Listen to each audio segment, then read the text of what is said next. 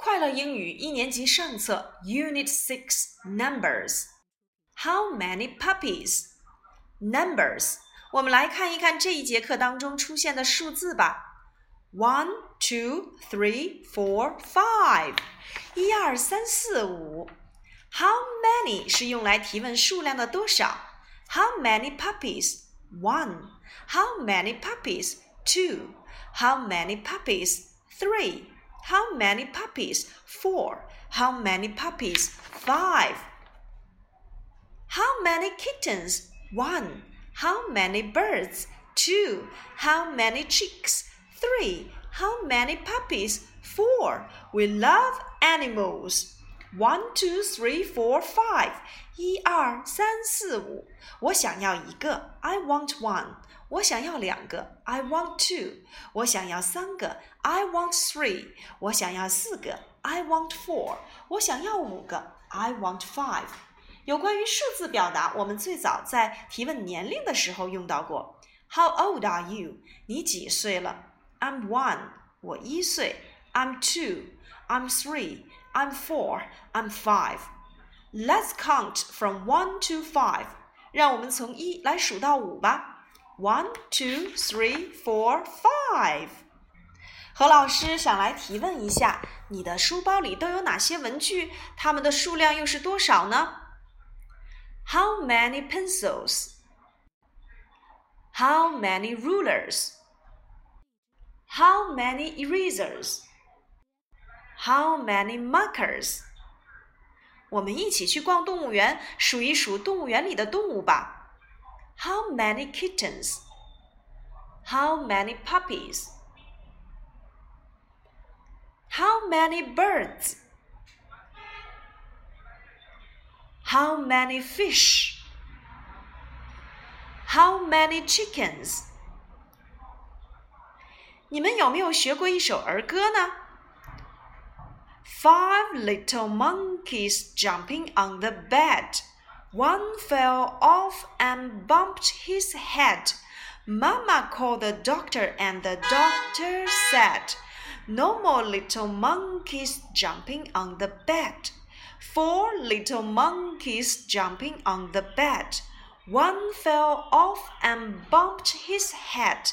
Mama called the doctor, and the doctor said, No more little monkeys jumping on the bed. Three little monkeys jumping on the bed. One fell off and bumped his head. Mama called the doctor, and the doctor said, No more little monkeys jumping on the bed. Two little monkeys jumping on the bed. One fell off and bumped his head. Mama called the doctor, and the doctor said, no more little monkeys jumping on the bed. One little monkey jumping on the bed. One fell off and bumped his head. Mama called the doctor, and the doctor said, No more little monkeys jumping on the bed. 没错，就是五只小猴子在床上蹦来蹦去，结果被摔到磕到头上大包的故事。五只小猴子到最后变成了一只小猴子，到最后妈妈要给这五只小猴子都要打电话，因为他们的头啊都被磕起了一个大鼓包。好了，这就是我们今天所讲的一二三四五的小故事。那么，我想问一问，六到十你们能数一数吗？Let's count: six, seven, eight, nine. ten. One, two, three, four, five, six, seven, eight, nine, ten. 那我们来数双数吧。Two, four, six, eight, ten. 那如果我们来数奇数呢？One, three, five, seven, nine. 如果何老师想让你说出自己爸爸妈妈的电话号码呢？这里面的数字零啊，我们就可以用 zero 或者是 o 来表达。如果何老师的电话号码是幺五零二二零四二九三七，幺五零二二零四二九三七。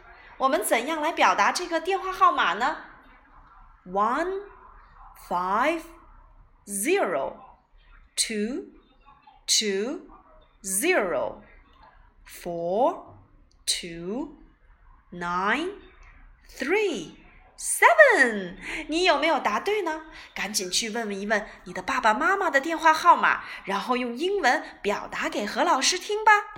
拜拜。